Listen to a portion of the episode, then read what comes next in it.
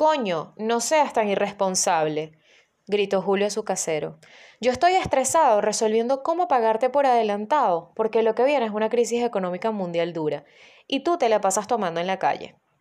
El viejo Gabriel se tambaleaba. El gesto de taparse la cara diciendo escóndanse, escóndanse, que nos van a regañar, dejó de ser una mueca de diversión. Pero hijo, yo soy un borracho, siempre lo he sido. Ni tú ni nadie me va a quitar eso, respondió. Bebe lo que quieras. Si quieres, yo te consigo la puta botella, pero quédate encerrado. Un apartamento en Cebucán. Ahí vivían el dueño, su hijo de 23 años y Julio, que alquilaba una habitación. El casero salía interdiario a sentarse en una avenida a beber alcohol con sus amigotes. Los tapabocas los usaban de collar y nunca dejaban de manosearse la cara. Para colmo, el hijo trabajaba en un restaurante. Salía todos los días y cuando llegaba pasaba antes por la cocina que por el baño. No se lavaba las manos.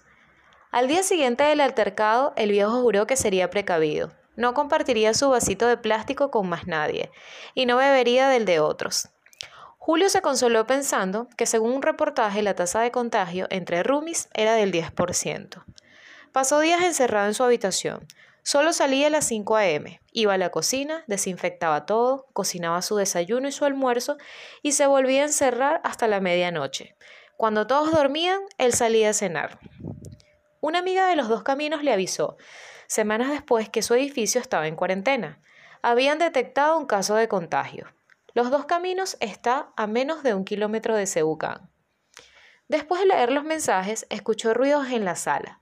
Salió de su cuarto. El mejor amigo del viejo Gabriel estaba de visita, junto a tres muchachas que si tenían 18 años era mucho. Comenzó a sonar trap. En eso entró su casero. Cargaba tres botellas de aguardiente. Julio se encerró. Comenzó a temblar. Su cuerpo se llenó de gotas de sudor. Sus ojos se pusieron como dos platos. Se sentó sobre el suelo.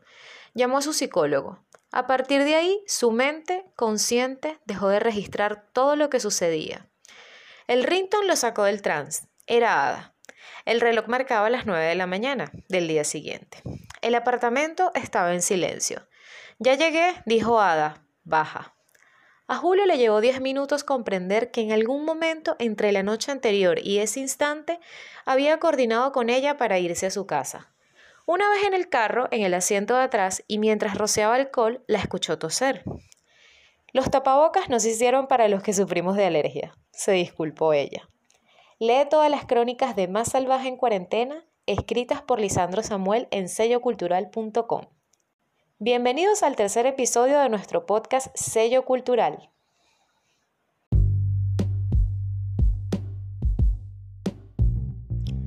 Sello Cultural Podcast es un espacio cultural e informativo, un encuentro ameno con la cultura hispanoamericana y sus nuevas manifestaciones artísticas.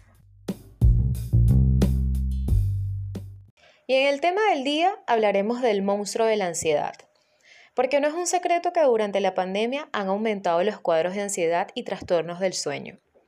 Según un estudio de la Universidad Mayor de Chile, advierten el incremento de estos cuadros ansiosos y depresivos, así como el aumento también de consumos en fármacos y alcohol.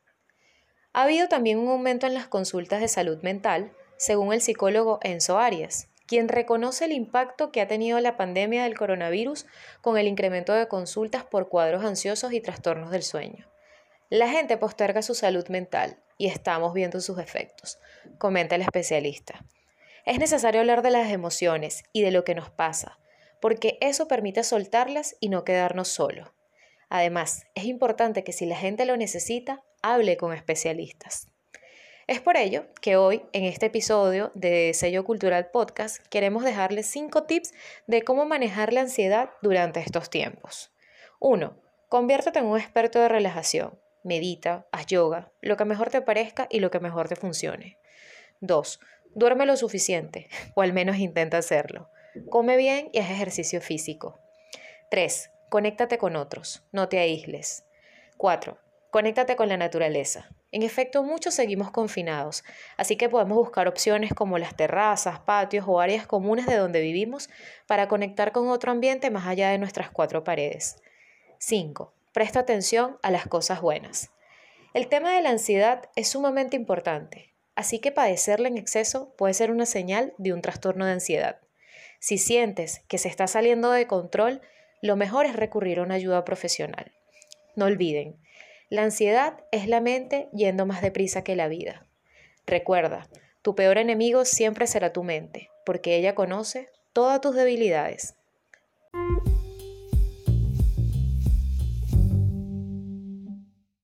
Sello recomienda Talleres para ayudar, todos con Mima. Un grupo de periodistas, escritores y gestores culturales se unieron para dar una serie de microtalleres sobre comunicación y cultura, de manera digital, con el fin de apoyar la campaña por la salud de María Angelina Castillo Borgo, mejor conocida como Mima. Cada sesión, con duración de dos horas, tendrá un costo de 10 dólares. Los encuentros se llevarán a cabo a través de la plataforma digital Zoom o de Google Meet. La cuenta para seguir esta campaña es arroba todos en Instagram y Twitter.